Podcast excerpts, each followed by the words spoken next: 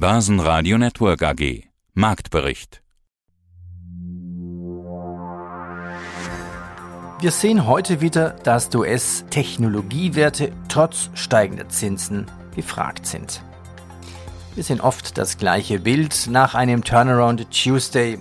Hier gibt's immer wieder nüchterne Gewinnmitnahmen am Folgetag. Heute Mittwoch taucht der DAX unter 14.300. Schlusskurs DAX minus 1,3%, 14.283 Punkte. MDAX minus 1,17%, 31.541. Und in Wien der ATX Total Return 6.756, eine Differenz von minus 2,4%. Aus dem Börsenradiostudio begrüßt Sie Peter Heinrich. Zudem hören Sie meinen Kollegen Andreas Groß und Sebastian Leben meldet sich aus Berlin. Ratlosigkeit, naja, kann man nicht sagen bei den Firmen, aber so ein Kriegsaber gibt es schon. Heute hatten Indus und die Norma Group Zahlen. Ja, mein Name ist Johannes Schmidt. Ich bin der Vorstandsvorsitzende der Indus Holding AG. Jetzt machen wir doch gemeinsam mal einen Schlussstrich unter 2021. Was steht denn da? Das operative Ergebnis erreichte 115,4 Millionen Euro, deutlich mehr als im Vorjahr. EBIT-Marge 6,6 Prozent, auch das deutlich über dem Vorjahr. Wachstum in schwierigen Marktumfeld, Indus steigert 2021 Umsatz und Ergebnis in allen Segmenten. Also, lange Rede, kurzer Sinn. Jetzt also doch. Ja, das kann ich bestätigen. Und letztlich, wenn ich jetzt mal insgesamt auf das Jahr 21 schaue, sicher so ein bisschen Wechselbad der Gefühle, das haben Sie ja ganz gut beschrieben. Und insbesondere, wenn man dann nochmal auf das Q4 schaut und insbesondere tatsächlich dieses Jahr oder im vergangenen Jahr auch zweite Hälfte des Q4 einfach nochmal ja, ein relativ fulminanter Lauf in den, vor allen Dingen in den Segmenten Bau, Maschinenbau, Metalltechnik, so dass wir dann in Summe, denke ich, auf ein gutes Jahr 21 zurückschauen. Ich würde das einfach zunächst mal unter die Überschrift aufstellen, Indus auf dem Weg in die Normalität. Ja. Das trifft es ganz gut. Ja. Und am Ende natürlich auch über den Erwartungen, die wir ja selbst noch mit dem Q3-Bericht publiziert haben. Das, was Sie jetzt beschrieben haben, das ist ja kein Thema, was jetzt Indus singulär beeinträchtigen kann. Das ist ja ein Thema, was die Wirtschaft in Deutschland, in Europa, ja in der ganzen Welt letztendlich beeinträchtigt. Was für Szenarien haben Sie da? Also da muss ich ganz ehrlich sagen, ich habe oder wir als Indus haben aktuell noch kein fertiges Szenario für die makroökonomischen Auswirkungen des Russland-Ukraine-Krieges. Wenn wir auf unsere kleine Induswelt schauen, können wir erstmal sagen, unmittelbare Betroffenheit sehr überschaubar. Also wir haben ein gutes Prozent Umsatz in Russland und der Ukraine gehabt. Das ist natürlich ein Umsatz, der in Anführungsstrichen verschmerzbar ist. Also jeder Umsatzverlust tut weh, aber ein Prozent ist, denke ich mal, im Rahmen der Prognosegenauigkeit rauf oder runter nicht signifikant. Aber die Frage ist natürlich, was sind die makroökonomischen äh, Szenarien, auf die wir uns einrichten müssen? Und an der Stelle haben wir aktuell kein Szenario, was es uns ermöglichen würde, darauf basierend auch eine Prognose aufzubauen. Denn wir haben völlig unklare Situationen bei Preisen für Energie, für Material, für Frachten. Da mögen aktuell auch spekulative Elemente drin sein. Man wird sehen, wo sich so ein Produkt wie Gas, Strom, wo es sich am Ende ausnivellieren wird. Es wird auf jeden Fall höher sein als vor dem Krieg. Wir wissen nicht, wie die Logistikketten sich weiterentwickeln werden. Wir wissen insbesondere in der Fahrzeugtechnik überhaupt nicht, wann dort diese speziellen Lieferkettenthemen behoben sind. Sie kennen die Thematik Kabelbäume, fehlende Kabelbäume, äh, stillgelegte Werke bei den deutschen OEMs. Und wir wissen natürlich auch nicht, wie das ganze Thema Inflation weitergehen wird. Also die volkswirtschaftlichen Prognosen gehen jetzt eher von höheren Zahlen aus. Heute gab es ja gerade die neue IFO-Prognose ne, mit zwei Szenarien 5,1 Prozent und im zweiten Szenario 6,1 Prozent Inflation. Und wir werden da natürlich auch Rückwirkungen wieder sehen bei dem Thema Personalkosten, Löhne und Gehälter, was ganz natürlich ist. Ja. Also insofern ein buntes Potpourri von lauter unklaren Themen und insofern einfach aktuell auch kein Szenario, das den Russland-Ukraine-Krieg inkludiert. Der Rubel rollt wieder für Russland. Russland will für seine Gasexporte nach Europa in Zukunft nur noch in der eigenen Währung Rubel bezahlt werden. Die Ankündigung lässt den Rubel steigen. Das IFO-Institut rechnet mit einer höheren Inflation bis zu 6% und weniger Wachstum. Das Brandöl heute wieder teurer bei 120 US-Dollar. Delivery Hero und HelloFresh sind auf der Verliererliste. Heute hören Sie bei uns im Programm Indus, wie gerade gehört, zurück zur Normalität. Wikifolio Trader Thomas Hartmann mit Charttechnik interessante Aktien finden. Norma Group, mehr als eine Milliarde Umsatz missionskritische Erfindungen und hoffentlich viele Häkchen in den Box der Innovationen. Zudem haben wir einen Nachhaltigkeitspodcast. Thema heute, was sind Energiegemeinschaften? Und André Wolfsbein von Freedom Finance, China und Indien investierbar? Fragezeichen. Vorsichtig aufstellen und peu à peu die Positionen sammeln. Mein Name ist Andreas Trösch von der Norma Group und ich leite hier Investor Relations, Communications und Corporate Responsibility. Schauen wir kurz den Aktienkursverlauf an. Im März 2020, also Corona, haben wir, ja, war die Aktie mehr oder weniger am Boden mit etwa 15 Euro. Dann ein Jahr später schon deutlich dreimal höher. Derzeit irgendwo dazwischen so um die 30, 35. Der Markt macht die Kurse, das ist vollkommen klar, das müssen Sie auch gar nicht kommentieren, aber diese Volatilität, die wir an der Aktie sehen, ist sie auch ein Ausdruck Ihres Geschäfts? Das war sicherlich mit, den, mit dem Sondereffekt äh, Corona getrieben. Alle Kurse sind damals äh, in die Knie gegangen, ähm, unserer dann entsprechend auch. Aber auch da kommen wir wieder zurück auf die transparente Kommunikation, dass wir eben versuchen, das Geschäftsmodell den Investoren und den Analysten nahezubringen. Das gelingt uns hoffentlich ähm, und deswegen sind wir im Kurs dann auch wieder entsprechend besser gelaufen. Die Unsicherheit in den Märkten hilft keinem, auch unserem Kurs nicht. Aber alles, was wir dazu tun können, tun wir natürlich äh, nicht nur in der Kommunikation, sondern entsprechend auch in der strategischen Aufstellung. Das heißt, wir wollen wachsen in den Märkten, die wir eben schon diskutiert haben. Wir wollen das zu einer vernünftigen Marge machen. Wir generieren Cashflow, wir zahlen Dividende und haben da hoffentlich viele Häkchen in den Boxen der, der Investoren, was dann zu einem Investment führen sollte. Was auch nicht unerheblich ist, und da kommen wir jetzt zu dem Kern unseres Interviews, das sind die Zahlen, die Geschäftszahlen, die Jahreszahlen 2021. Umsatz über eine Milliarde Euro. Erwartet auch Wachstum für 2022. Der Umsatz ist gestiegen um knapp 15 Prozent auf 1,1 Milliarden Euro. Nach Regionen finde ich ganz interessant. USA 18 Prozent Steigerung, Europa 12 Prozent, Asien 10 Prozent. Wie interpretieren Sie denn die Märkte? Was wir in 2021 gesehen haben, ist erstmal eine sehr starke Erholung nach dem Pandemiejahr 2020 und insbesondere das erste Halbjahr war sehr, sehr stark. Die 15 Prozent Gesamtjahreswachstum waren 28 Prozent Wachstum nach dem ersten Halbjahr. Dann haben wir im zweiten Halbjahr eine Abschwächung gesehen mit den ganzen Thematiken, die wir auch vorhin schon ähm, diskutiert haben, sind aber trotzdem sehr gut unterwegs. Und die 1,1 Milliarden, um das einzuordnen, ist ungefähr der Wert, den wir auch im Jahr 2019 vor der Pandemie hatten. Also wir sind umsatzseitig wieder auf Vor-Pandemie-Niveau zurückgekehrt und wollen dieses Jahr wachsen. Das stimmt. Wir haben jetzt heute bekannt gegeben, dass wir eine mittlere bis hohe einstelliges Wachstum organisch erreichen wollen.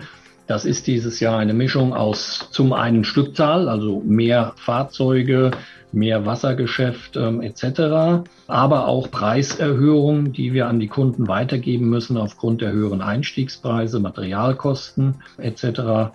Das heißt, wir wollen die Topline, die Umsätze steigern bei einer vernünftigen Marge. Was gab sonst noch an der Börse? Keine Autoteile für Mercedes-Benz durch den Ukraine-Krieg, keine Arbeit. Das Werk in Sindelfingen geht in Kurzarbeit. VW baut eine zweite europäische Batteriezellenfabrik in Spanien, das Ganze mit einer Produktionskapazität von rund 40 Gigawattstunden. Tencent wurde ausgebremst, die staatlichen Beschränkungen in China haben den Technologiekonzern gestoppt. Das Gesamtjahr lag mit einem Umsatzplus mit 16% auf dem niedrigsten Stand. Umsatzplus 16%. Damit wären andere mehr als zufrieden. Schönen guten Tag, werte Zuhörer. Wolfsbein traditionell im Studio von Börsenfrühstück. Ja, nur ist die russische Börse eigentlich gar nicht der Markt, über den wir uns hier unterhalten wollen. Es gibt aber andere Märkte, die lange Zeit in einem Satz genannt wurden, zusammen mit Russland. Und das sind inzwischen zwei der Top-Player. Es ist einmal China und es ist einmal Indien, über die wollen wir heute sprechen. Ich will mal mit China beginnen. Da war die Haltung ja relativ unklar. Wie stehen die zu dieser ganzen Russland-Ukraine? Es ist immer noch nicht ganz klar, wie China zu Russland steht. Was man aber inzwischen weiß, ist, man hat sich Sorgen gemacht, oh, oh, was bedeutet das alles für chinesische Aktien? Die waren ja auch angeschlagen. Plötzlich gab es da aber diesen Rutsch, diesen regelrechten Kurssprung. Alibaba beispielsweise rund 40 Prozent plus, die anderen auch deutlich zweistellig im Plus geschlossen. Was war da los? Wie hast du das beobachtet? Äh, wie beurteilst du da die Lage? Also ähm, ja, die asiatischen Märkte sind in den letzten paar Tagen wirklich ja, fulminant gestiegen. Ähm, es liegt einfach daran, dass der Xi bzw. die Apparatchiks aus China einiges Positives veröffentlicht haben. Die werden jetzt auf jeden Fall sich darum kümmern, dass zumindest die Aktien an amerikanischen also Handelsplätzen gehandelt werden, ohne irgendwelche Restriktionen. Genau, und äh, es werden auch tatsächlich physische Aktien gehandelt, nicht mehr Recipes from Virgin Islands etc. Das werden auch ja, Listings viel unproblematischer stattfinden können. Und die Chinesen haben sich ja im Gegen Zug verpflichtet, ähm, auch die Jahresberichte an internationale Auditgesellschaften zu liefern, was bis dato eigentlich nicht der Fall war. Vor allem äh, vor sieben, vor, vor, vor sieben, acht Jahren gab es ja auch eine Welle von Nasdaq-Listings, wo, äh, wo, wo die Bilanzen einfach gefälscht wurden. Es gab ja auch einen ähm, großen Shortseller. Ich glaube, das war sogar ähm, Citron Research. Die sind einfach nach China geflogen, um zu schauen, ob dort überhaupt Produktion oder überhaupt äh, Aktion stattfindet und mussten feststellen, dass das alles nur getrickst und belogen war. Mittlerweile, äh, beziehungsweise heutzutage oder in der Zukunft soll es auf jeden Fall nicht mehr der Fall sein. In Bezug, um Thema aufzugreifen, in Bezug auf äh, China und Russland ist eigentlich alles klar, zumindest aus meiner Sicht oder zumindest meiner Meinung nach und laut den Informationen, auf die ich mich beziehen kann oder die ich konsumiere, um das mal so zu sagen. Die Fronten sind klar geklärt. Also China wird äh, den Russland nie Rücken drehen, vor allem im Konflikt zwischen Russland und USA, wie es nun mal ja, ist derzeit und eigentlich schon immer war. Wir werden schauen. Aus meiner Sicht wird China oder ist China bereits jetzt schon der größte Profiteur dieser ganzen Konfliktsituation. Die, die, die werden jetzt Uralöl beziehen mit einem sehr großen Discount. Die werden jetzt auch andere Rohstoffe aus Russland beziehen einen großen Discount, weil Russland nun mal keine Absatzmärkte mehr hat. Durch die ganze Sanktion und durch den ganzen Rückzug aus Russland von großen ausländischen Unternehmen wird China natürlich auch die Nischen einnehmen, zwangsläufig. Sei es ja Handys beziehungsweise irgendwelche technischen äh, Technikgüter. Also ich sehe China da auf jeden Fall hm, ja als großen Gewinner aus, also der aus der Situation rausgeht oder der davon profitiert, ja. Der Umsatz bei Auto 1 kletterte im vergangenen Jahr um 69 Prozent auf 4,8 Milliarden Euro. Dafür stieg aber auch der Verlust. Die LPKF-Aktie fällt um 18 Prozent. Unter dem Strich fiel 2021 ein Verlust von 0,1 Millionen Euro an. Grund sind Lieferprobleme und Logistikengpässe. Unser Thema heute, da gibt es ein neues Gesetz, das ermöglicht es, Energiegemeinschaften zu gründen. Ich begrüße die mehrfach ausgezeichnete Steuerberaterin des Jahres, Frau Karin Fuhrmann. Wir stehen jetzt ganz am Anfang mit diesen Energiegemeinschaften. Was sind denn Energiegemeinschaften? Ja, Sie haben sie eigentlich schon definiert. Also eine, eine, eine, Energiegemeinschaft ist in der Tat ein Zusammenschluss von zumindest zwei natürlichen oder juristischen Personen um eben gemeinsam Energie zu erzeugen oder einer erzeugt und der andere nimmt auch ab. Also es geht da viel ums, ums Teilen und eben logischerweise, wie das erneuerbar schon heißt, in der Tat um erneuerbare Energiequellen. Heißt das, ich gehe zu meinem Nachbarn links, zu meinem Nachbarn rechts und sage, ja. hey, ich habe eine große Garage, ich habe ein großes Haus, ich habe eine große Fläche. Lasst uns doch einfach eine Energiegemeinschaft gründen und äh, jeder stellt seine Fläche zur Verfügung. Mhm. Dann haben wir Gemeinschaft und wir teilen uns den Strom. Kann man sich das so simpel vorstellen? Das, das ist es tatsächlich im Wesentlichen, ja. Ähm, es gäbe natürlich auch die Möglichkeit, dass man dann gemeinschaftlich sozusagen wirklich die Häuser mit äh, Photovoltaik zum Beispiel bebaut oder dass jeder seine eigene Photovoltaikanlage aufs eigene Haus gibt, was vielleicht juristisch ein bisschen einfacher wäre, wenn man sich einmal nicht mehr so lieb hat in der Energiegemeinschaft. Das kann auch passieren unter Umständen. Und dann erzeugt man gemeinsam in der Tat quasi erneuerbaren Strom aus der Sonne, sage ich jetzt einmal. Und der Zweck der Energiegemeinschaft ist es dann eben, sich mit dem Netzbetreiber auseinanderzusetzen, weil ja der Strom unter Umständen auch eingespeist wird, wenn er nicht nur eigen verbraucht wird. Und jetzt, jetzt muss ich natürlich gleich mal nachfragen, ja. das kann ich ja jetzt auch schon. Wozu brauche ich dann eigentlich eine Energiegemeinschaft? Also was ist eigentlich der wirkliche Sinn? Was ist der Zweck des, des Gesetzgebers? Was hat er sich ja. dabei überlegt? Ja, also wie gesagt, der Punkt ist ja, natürlich kann man das mit dem, dem, der eigenen Photovoltaikanlage und dem eigenen Haus machen, was bis jetzt zumindest in Österreich nicht möglich war, bis zur EAG-Novelle, also bis zur Novelle des Erneuerbaren Ausbau Gesetzes mit dem ganzen Paket drumherum, ja, war in der Tat, dass es nicht so einfach möglich war, über die Grundstücksgrenze, also mit dem Nachbarn hier Strom auszutauschen. Also man konnte immer seinen eigenen Strom produzieren und ihn, ihn selber verbrauchen und ihn dann auch, wenn man sich der Mühe unterzogen hat, ihn selber in das Netz einspeisen. Aber eben das Zusammenwirken von zumindest zwei oder drei oder wie viel immer hier, um das gemeinschaftlich zu tun, und hier nochmal kurz der Hinweis, alle Interviews finden Sie auch in Langform, also 10, 15, 20 Minuten auf börsenradio.de. Sie können übrigens auch als Fondsmanager hier gerne den Podcast bewerben. Wir haben nämlich jetzt schon über 120.000 tägliche Abonnenten. Ja, und wenn es Ihnen gefallen hat, dann bitte geben Sie uns 5 Sterne auf Ihrem Podcast-Portal. Ich danke Ihnen. Guten Tag, liebe Zuhörerinnen und Zuhörer. Mein Name ist Thomas Hartmann. Ich bin seit 20 Jahren im Tradingmarkt aktiv, leite eine Trading-Schule und nähere Infos über mich finden Sie unter thomas-hartmann.online. Und wir sprechen heute über dich als Wikifolio-Trader. Wir gucken uns hier an das Wikifolio Hartmann Kapital Aktienwerte. Was mir zunächst auffällt, ist es relativ jung, seit Januar 2021. Was für eine Trading-Idee steckt denn dahinter? Die Trading-Idee ist dahinter, Aktienwerte zu finden, die aus Sicht der technischen Analyse interessant sind und die dementsprechend eine ganz gute Performance ablegen könnten. Was heißt jetzt aus Sicht der Charttechnik? Das heißt, dein Steckenpferd, dein Business, deine Profession ist die Charttechnik. Du guckst dir alle Werte dieser Welt an oder wie kann ich mir das vorstellen? Ich gucke mir nicht alle Werte dieser Welt an. Ich gucke mir einzelne Werte dieser Welt an. Ich habe eine Watchlist mit ungefähr 100, 150 Werten. Darunter sind auch Kryptowährungen enthalten.